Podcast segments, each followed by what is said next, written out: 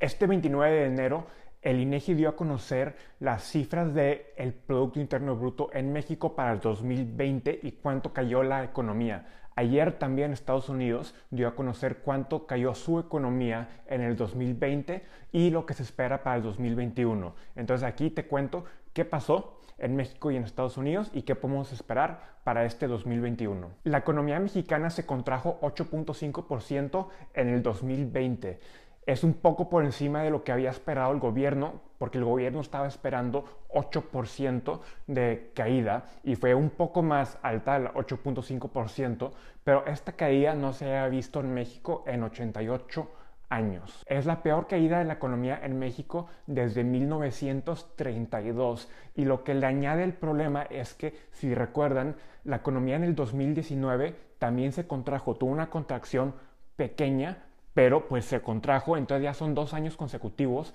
que la economía se contrae en México. Y ya lo había mencionado antes, pero cuando entramos a la pandemia, México ya estaba como con una gripa pequeña,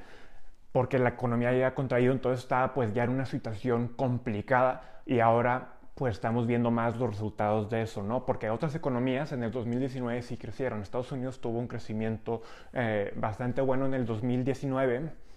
y, luego entró la, la, pandemia, entonces estaban en una mejor posición para manejar la pandemia. México no estaba en esa posición y pues ahora vemos que el resultado fue que la economía empeoró mucho en el 2020 con el eh, con la contracción del 8.5% de la economía. El único sector que sí creció en México fue el sector agrícola porque se consideró esencial, entonces ese tuvo un crecimiento de aproximadamente el 2%, pero pues la, industria y los servicios no tuvieron un crecimiento, ahí sí hubo una contracción fuerte. Los servicios cayeron más o menos 8% y la industria cayó como un 10% y eso fue pues lo que movió más eh, a la economía a tener esta, la contracción que tuvo. La verdad México está teniendo ahorita una situación similar a Estados Unidos donde en el tercer trimestre de 2020 hubo un repunte de la economía donde en México pues la economía creció como un 12%, pero eso fue más que nada porque en, los, en el primero y el segundo eh, trimestre del 2020 pues fue cuando todo se desplomó y el tercer trimestre vio como un rebote y que se, se, mejoró, pero se mejoró no porque todo se haya resuelto, pero más bien porque negocios pudieron operar y hubo ya más movimiento de personas. Entonces, tanto en México como en Estados Unidos se vio como el tercer trimestre mejoró y está la expectativa que igual y el cuarto trimestre iba a ser similar, donde iba a mejorar mucho más a comparación del trimestre anterior, pero no fue el caso. Em, entonces lo que pasó es que sí hubo un repunte y sí se mejoró mucho la, economía en el tercer trimestre, pero luego no hubo tanta mejoría en, la, eh, en el cuarto trimestre. Se mantuvo más o menos similar con un crecimiento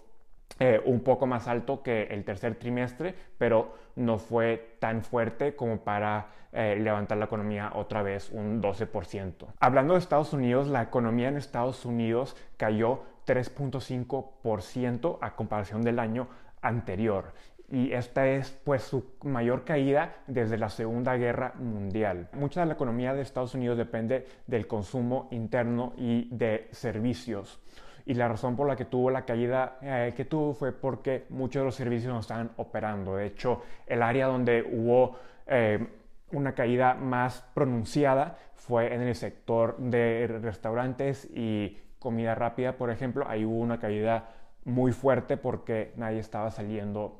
o muchas menos personas estaban saliendo a comer. Aquí también en Estados Unidos, como ya mencioné, en el tercer trimestre la economía, la verdad, se levantó muchísimo, tuvo un crecimiento de como el 33% en el tercer trimestre, pero luego lo que pasó fue que el cuarto trimestre, pues hubo más casos de, de coronavirus o más, más infecciones y pues tuvieron que empezar a cerrar otra vez los negocios. Entonces, eh, lo que se vio es lo que se dicen como una, un repunte V, donde la economía bajó en el segundo trimestre, repuntó en el tercer trimestre, pero luego en el cuarto trimestre creció un poco, pero no mucho, justamente por, pues, por todos los casos, porque hubo,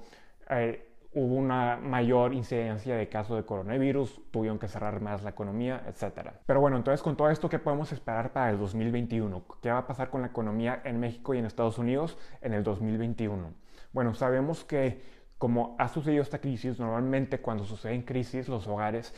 eh, buscan ahorrar más dinero y conservar ese dinero porque hay mucha incertidumbre, ¿no? Entonces, lo que se espera es que entre haya, cuando con más vacunaciones y con un porcentaje más alto de la población vacunada tanto en México como en Estados Unidos, se va a empezar a reabrir más la economía y las personas van a estar dispuestas a gastar más porque tienen esa seguridad que, que no, no se van a enfermar tan fácilmente.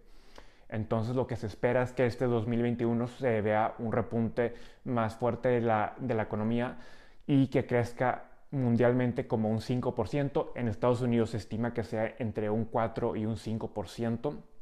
Para México está como en el 4.5% también de cuánto puede crecer, pero por ejemplo Barclays, el banco, estima que puede ser más alto si se llega a controlar más los casos de coronavirus en el país. Entonces en México igual la economía en el 2021 puede llegar a crecer hasta un 6%, pero eso ya es el lado más optimista si todo se maneja muy bien con con la pandemia y se pueden reducir mucho los casos porque lo que más importa para, para México también es el consumo interno, también el turismo es muy importante para, para México.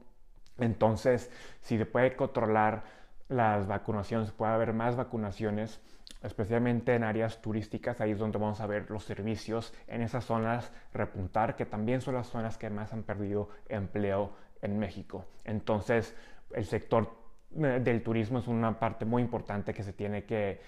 pues de cierta manera, resolver este 2021 para que México en general pueda crecer y tratar de llegar a ese 6% de crecimiento. En lo personal yo creo que el 6% es optimista porque actualmente la variante del coronavirus más eh, fuerte es la de eh, Sudáfrica y de hecho las vacunas no están protegiendo también contra esta variante. Moderna ya está trabajando en eh, otra vacuna o una adición a la vacuna para poder proteger contra la variante de Sudáfrica, pero actualmente esa variante eh, no es, es muy fuerte y no, la vacunación no protege tanto contra esa variante. Entonces, si esa variante llega a México y a Estados Unidos, es muy probable que se vuelva pues la variante más importante y ahí pues está la duda de cuánto pueda proteger la, vacuna y si aunque vacunes, si va, hay, hay, que tener medidas de cuarentena otra vez, de cerrar la economía para evitar un repunte de casos. Entonces yo, yo creo que está un poco complicado em, evitar que no llegue a México y Estados Unidos y que no se vuelva pues la variante más eh, fuerte entonces probablemente veamos un crecimiento, pero un crecimiento menor al 6%, igual y vemos un crecimiento de como el 4%. Bueno, así es como estuvo la economía este 2020 que acaba de terminar. Vamos a ver qué sucede en el 2021. Mientras tanto, por favor suscríbete al canal. Yo soy Eugenio González y esto es Cada Centavo.